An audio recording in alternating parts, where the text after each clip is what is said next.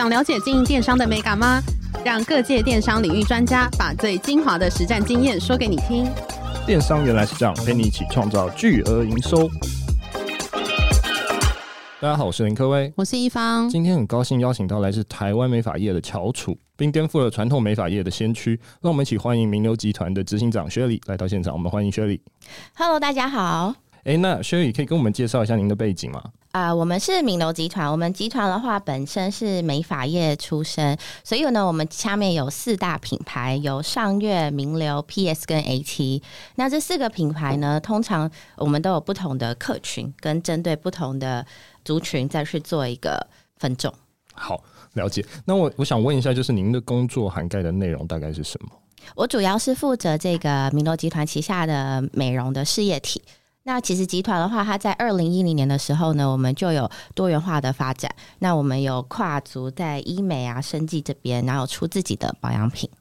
所以当时名流集团会分成四个不同的品牌，所以它有各不一样的客群，对不对？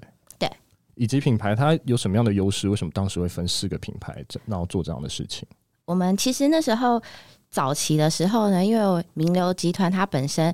比较是一个历史性的品牌，所以当时呢，我们就想说，哎，我们要分众这个市场。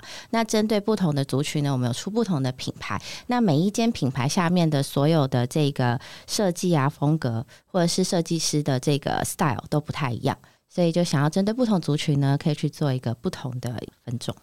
像是名流发型呢，它就是走一个比较名媛贵妇的。那上月的话呢，我们主打的是日式的服务。那 PS 跟 AT 的话呢，主要是像比较潮的，或者是一个比较嘻哈的这样子一个路线。诶，那我想问一下，当时切四个品牌，是你没有看到不同的需求，或是你有看到不同的 TA，你们才去做这样的事情，还是可能当时在创立的时候就是已经知道说要分四个不一样的品牌？其实当时我们是有看到这个市场的趋势，所以后来我们想说，哎，因为可能大家喜欢的 style 都不一样，就像是年轻的族群，他不可能会去名流发型去做头发，所以呢，我们就因应这样子市场的这个需求状况，我们去打不同的品牌。那这样子呢，我们就可以让所有的消费者都可以来到我们的旗下呢去做一个消费。好，那在二零一七年之后，你们也做了一些转型跟增加一些新的事业体嘛？那跟我们分享一下，就是在这一年之后，你们做了哪一些转变？二零一七年之后呢，我们开始走这个数位型的转化。像我们这个产业，它其实是比较一个传统型的产业。那在数位化这一段的过程当中，其实是比较辛苦的。那其实因为现在消费者都是靠网络或者是 IG 去找设计师，那我们比较传统的产业呢，我们需要往这样子的方向去走。那我们的设计师呢，我们就是在帮他们做一个广告投放，所以我们成立了一个吸引力科技公司，主要是帮助我们的设计师呢去打造，就是让他变成一个网红设计师，让他在广告上面，或者是在 IG 上面，或者在 Facebook 上面呢，可以更好的被搜索到。诶，所以等于说设计师是一个个人的个体嘛？假如说你这样讲，他就是等于说他们是要透过下广告，然后透过很多的数位行销或类似像是有一点小小的数位转型，才有办法找到更多的客人。那通常，呃，你刚才讲的吸引力这一个方面，他要怎么去协助他们？我们吸引力公司的话呢，最主要就是广告代操，所以呢，我们会帮设计师呢，先从他的 profile 上面呢，先去做一个整个的改造。那在他的作品是很重要的，就是像我们的客户或是我们的客人，他可能想要剪一个头发，那他的作品他可能透过 IG 上面去做搜索，那我们就会帮设计师把他的作品呢全部都放上去，打造一个他专属他特有的一个 style。那蛮好奇，就是想问一下，因为很多人就是在做头发的时候都会很指定设计师嘛，就是可能设计师到哪里，他就会跟到哪里，就不一定会呃专注在某一个品牌上面。那你们怎么去处理这件事情呢？尤其在这个自媒体的时代，你们帮他投放广告之后，那如果他把他带到其他的店面，你们会怎么做处理？所以这个确实是一个很棒的一个。状况了，因为其实设计师确实跟客人的绑定的关系是非常的好。那所以我们店家端在做的事情呢，我们把环境跟服务做到最好，我们把服务呢做到让客人有感动就是到他温暖心里的这个层面。那其实我们最主要，我们还有在做 POS 系统。我们透过这个 POS 系统，把客人的个资留在店家端。那我们可以透过像是 Line 的方式呢，或者是官方网站的方式呢，去跟客人做联系。那我们有一些活动啊，或者是一些促销的优惠，我们也透过这样子的一个系统去做一个推播，这样子。诶，但我还是蛮好奇，就是因为美发的设计师，他其实是有蛮地区性的限制。那怎么样去超越地区性的限制，是可能可以找到更多地方的人看到这个设计师，然后来找他剪头发？对，没有错。但是其实我们发现说，其实大部分的用户或是消费者，他们是针对他们的需求再去寻找设计师的。所以其实。我觉得设计师的作品非常的重要，设计师他本身要有一个个人化的特色。那因为现在所有的用户其实他们的需求不仅仅是限制于地区性，他们可能会为了让他们变得更漂亮，或者是他们想要某一个 style 的一个发型，他们会上网去搜寻，诶，哪一个设计师是这个发型做的最好的？所以其实地区性这个问题的话，其实对我们来说不太在我们的这个。范围里面，对对，嗯，了解。哎、欸，那想问，就是客群上有不同吗？例如说，年轻族群他会想要追求，例如说有设计感的设计师等等，就是他想要找到他喜欢的。那就是这些比较高级的客户，他们也是这样子一个行为吗？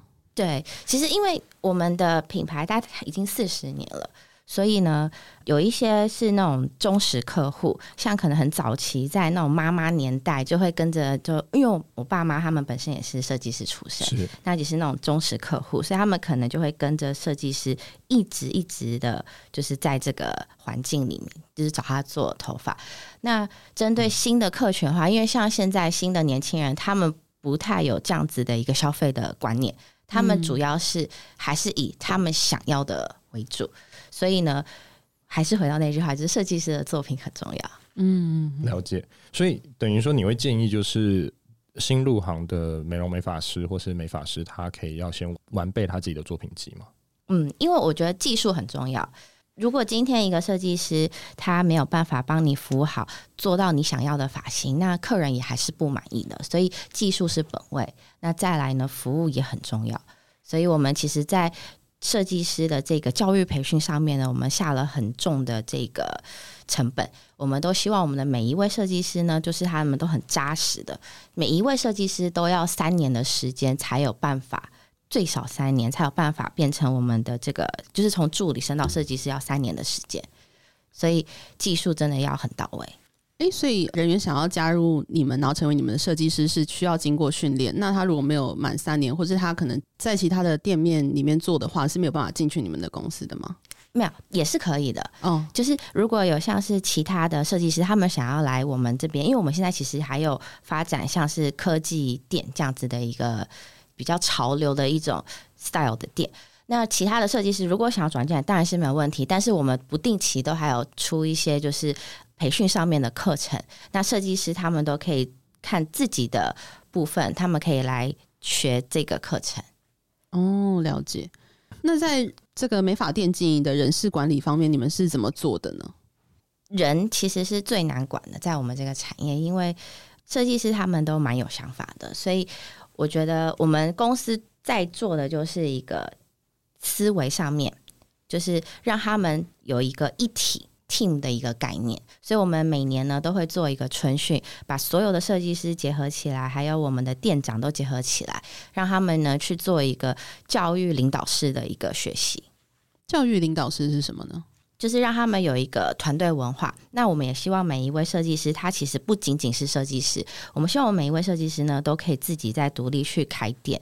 那我们可以做一个孵化器的概念。所以，如果今天这个设计师长大了，那他想要自己再开店，那我们就会协助他去创业。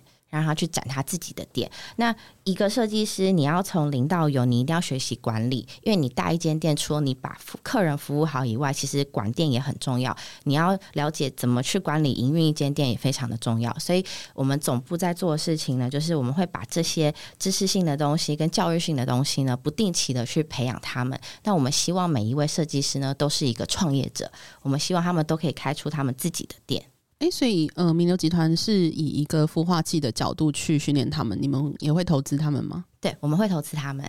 我们其实现在旗下现在有很多就是蛮多小品牌的店。那最主要就是因为这些设计师呢，他们可能诶，他们想要自己创业，但创业你可能需要资金，你可能需要系统，你可能需要一些人流上面的这个就是 support。那我们集团就可以去帮助他们，协助他们在早期的时候呢，就可以去做一个 backup。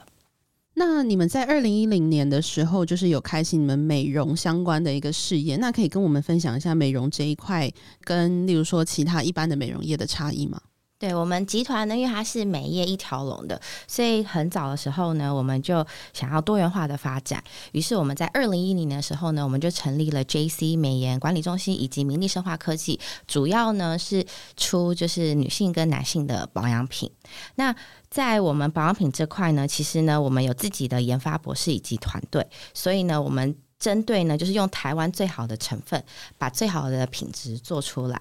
那差异化的部分呢，其实因为我们在门市通路上面呢，主打的是一个皮肤管理的一个概念，所以我们会用仪器的方式以及科技的方式呢，去帮客人做检测。我们的每一位客户来到我们的美颜管理中心呢，我们都会先做一个皮肤的检测。那透过这样子的一个工具呢，我们的美容师或是技导可以更了解客人真实的肤质的状况，那再去帮他做一个服务，那这样才可以真正的帮客人。就是改善他的皮肤的问题。诶、欸，那我想问一下，就是美容的部分有做什么样的行销吗？我们美容的话呢，主要呢还是打这个 Facebook 跟 IG 的广告。那因为像我们本身自己就有这个吸引力公司，它就是在做广告投放的，所以就帮我们的内部的企业或是各个的店家去做一个投放。那当然，像是一些呃素人或者是一些小模这样子的一个业配呢，我们也都有在做。哎，那想要问美容跟美发的一个经营上面有什么样的差异吗？美容跟美发的话，我觉得其实他们蛮像的，因为都是人的事业。美容师也是技导，那设计师也是就是一个技导的概念，所以其实追根究底，他们都是一个人的产业。那针对人的产业的话，我觉得教育跟思维就很重要，所以我们公司一直很努力在。做一个教育训练跟培养，让他们有这个以 team 为概念的这样子的一个初衷，让他们去达到一个 teamwork，让整间店更好。等于说，他其实美容或美发，其实有时候是蛮个人的一个事业，对不对？对。所以等于说，名流集团把它变成类似像 team 的感觉，或者他自己有团队的方式去操作。对。了解。那呃，我们前面有提到说，就是你们有把美容跟美发里面就是结合科技的一个元素，你们是怎么样去做结合的呢？我们的话呢，其实是有在做自己的 POS 系统。我们是美业产业唯一有一个 IT 工程师的这个团队。嗯，这个其实我们蛮就是。对对对对，Okay. 因为其实美业这个地方我们比较传统，那我们要。做到有 IT 工程师的一个这样的团队，其实是这个产业我们就是唯一一个这样子。那我们会想要做这样子的原因，是因为其实 POS 系统它最重要后面的是那个 data。那我们如果有收集了这么多，因为我们门旗下有大概一百八十间的门市，那每天的客流量其实非常的大。那如果我们可以把这个 data 呢聚集起来的话，我们更可以知道客人要的是什么。然后再精准化的去推销我们的客人，或是介绍更好的发型，或是抓准这个市场的主流，所以这个是我们现在正在做的事情。诶，那讲到 data，就是 Sherry 有没有发现什么样的 data 是台湾人比较有趣的？就假假如说他剪了什么样的发型，或什么样的东西是台湾人比较喜欢的？嗯，其实大部分的人，uh. 大部分的消费者都蛮就是跟着时尚在走的，像是一些韩剧的发型啊，就是现在很多人在追求的，或者是最近比较红的一些韩剧的女团，也都是大家在追求的发型，所以它是一个时尚的产业。那我们速度也要很快。所以，我们不定期呢，这也是为什么回到说教育训练很重要，因为我们不定期都要请一些国外的老师来教导我们的设计师。那我们开这些课，让设计师呢可以去补充自己的可能技术类的，去跟上这个潮流。因为其实它是一个时尚的产业，所以每一期每一季大家喜欢的发型或者是可能 style 都不太一样。对，所以这个就变得说教育训练很重要。诶，那针对就是会员行销的部分，就是因为你们收到了这么多的 data 之后呢，你们会怎么样去应用？最主要我们的行销团队的话，我们每年呢，就是可能三大节我们会做出不同的这个优惠的方案。那我们会针对消费者比较喜欢的一个趋势去走。美发业的三大节日大概是什么？大概就是母亲节，然后可能过年跟中秋节，尤其现在过年是这个大节，大家都想在过年前要美美的。那所以我们每年过年呢，我们都会推出最重要的这个年终的优惠方案。OK，那过年的部分就是你们怎么样去管理？例如说，哎，过年可能单很多啊，等等，你们怎么去管理这些？然后以及说你们促销方案的策略大概是什么呢？这个的话，就是我们有总部。所以总部的角色就很重要。我们的全台的活动呢，我们总部会全台的统一，所以。总部下面呢，它其实有很多的这个组织，就是它有可能每一间店，然后每一间店都有店长，店长再上去可能有经理，经理再上去有处长，处长再上去有部长。那总部的角色很重要，因为我们要统一的去布达我们的这个全台的活动，嗯，那再去分层的呢，到地方去做一个执行。那当然，每一间店它可以呢，在地方的部分，它可以是。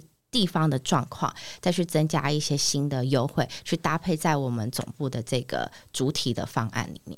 诶，那我想问一下 Sherry，就是因为名流集团本身有开发自家的 App 嘛，在 App 上提供客户什么样的体验？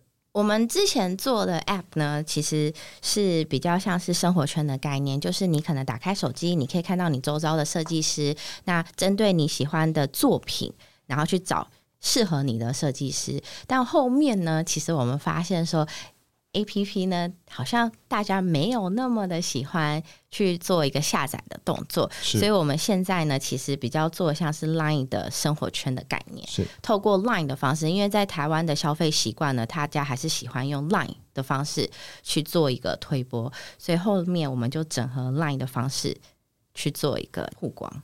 那可以跟我们分享一下，就是 Line Ads 上面，就是你们怎么做经营，以及有没有做会员经营这样子？有每一位消费者进来我们的门市呢，都会加入我们的官方 Line App。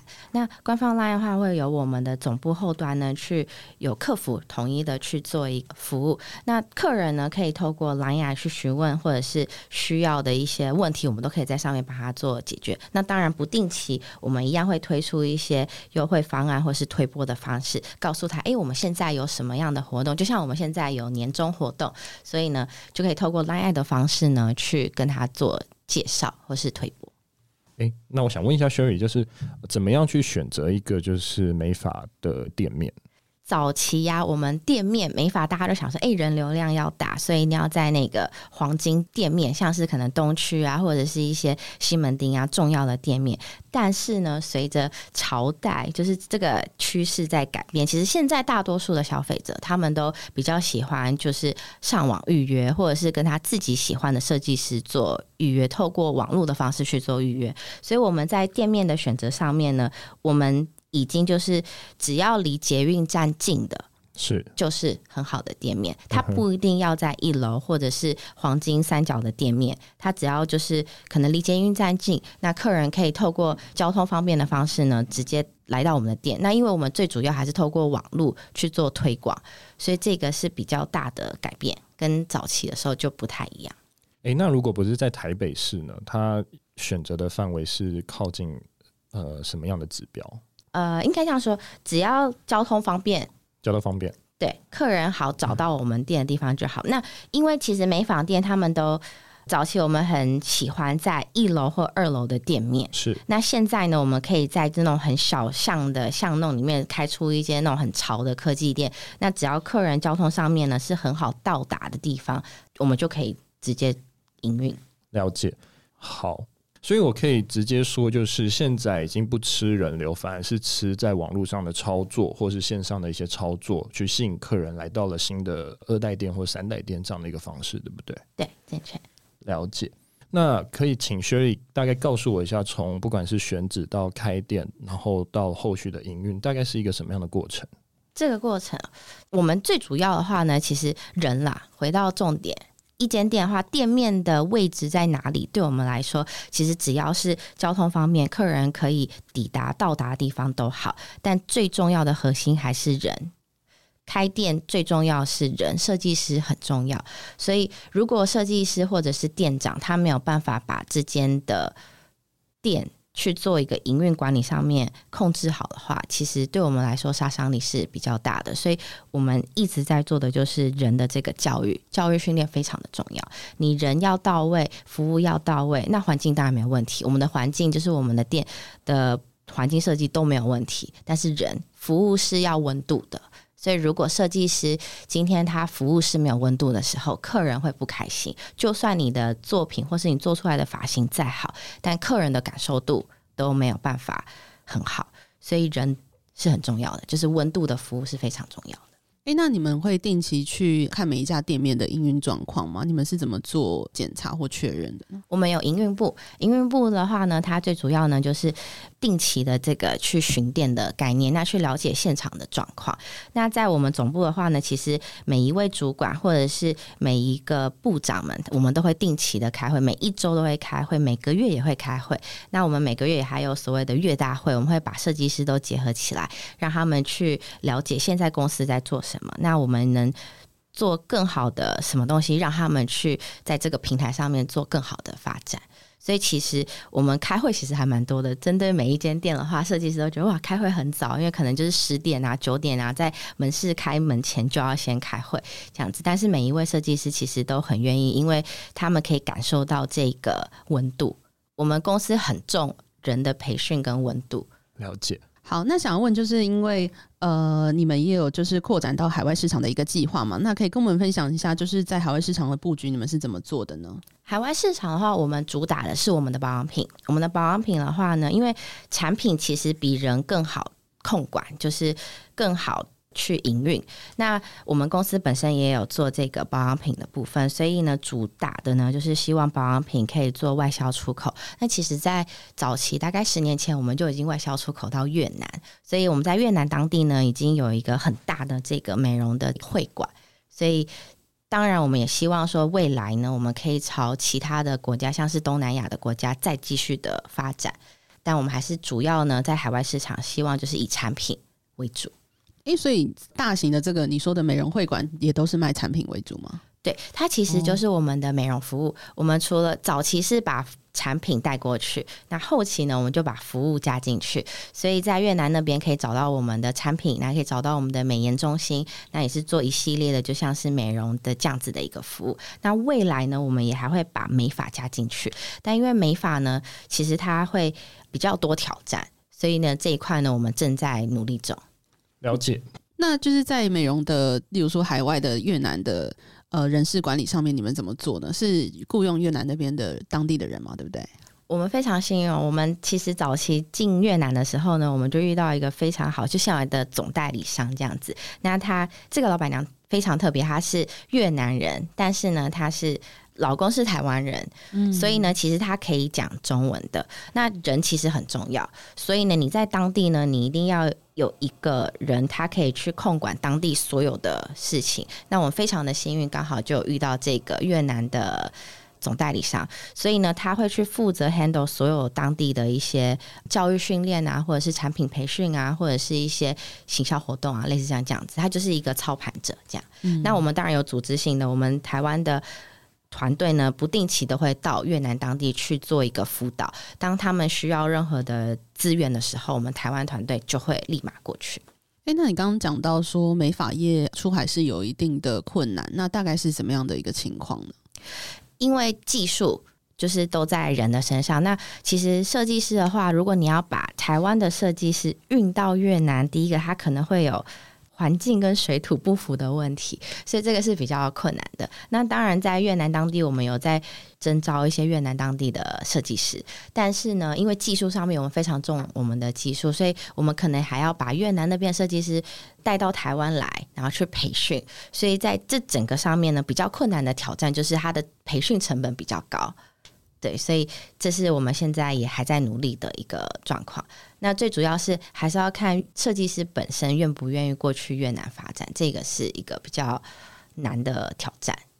所以现在当地就是越南当地是没有任何的美发师吗？没有，现在没有。对，最主要是因为美容师的话，他的培训期比较短，他可能三个月就可以上线。但是设计师呢，他要三年，最少要三年，所以这个培训时间的话是比较长的。那不管是越南的设计师，或是台湾团队的设计师呢，我们都需要双边的沟通，因为它毕竟是跨境的一个这样子的事业体。了解。那你们目前有在看哪一些国家，就是预计想要进去呢？马来西亚，我们对马来西亚很有兴趣。其实东南亚的国家都很好，但是呢，最主要呢，我们还是希望说，哎，我们可以透过产品的方式呢，把这个好的品质的这个保养品推广到全世界。对，那我们针对像是第一个比较想要的东南就是马来西亚，嗯。今天非常高兴邀请到名流集团的执行长 Shelly 来到现场来跟我们分享名流集团多品牌经营的一些行销策略。我们谢谢他，谢谢，谢谢，谢谢，谢谢大家。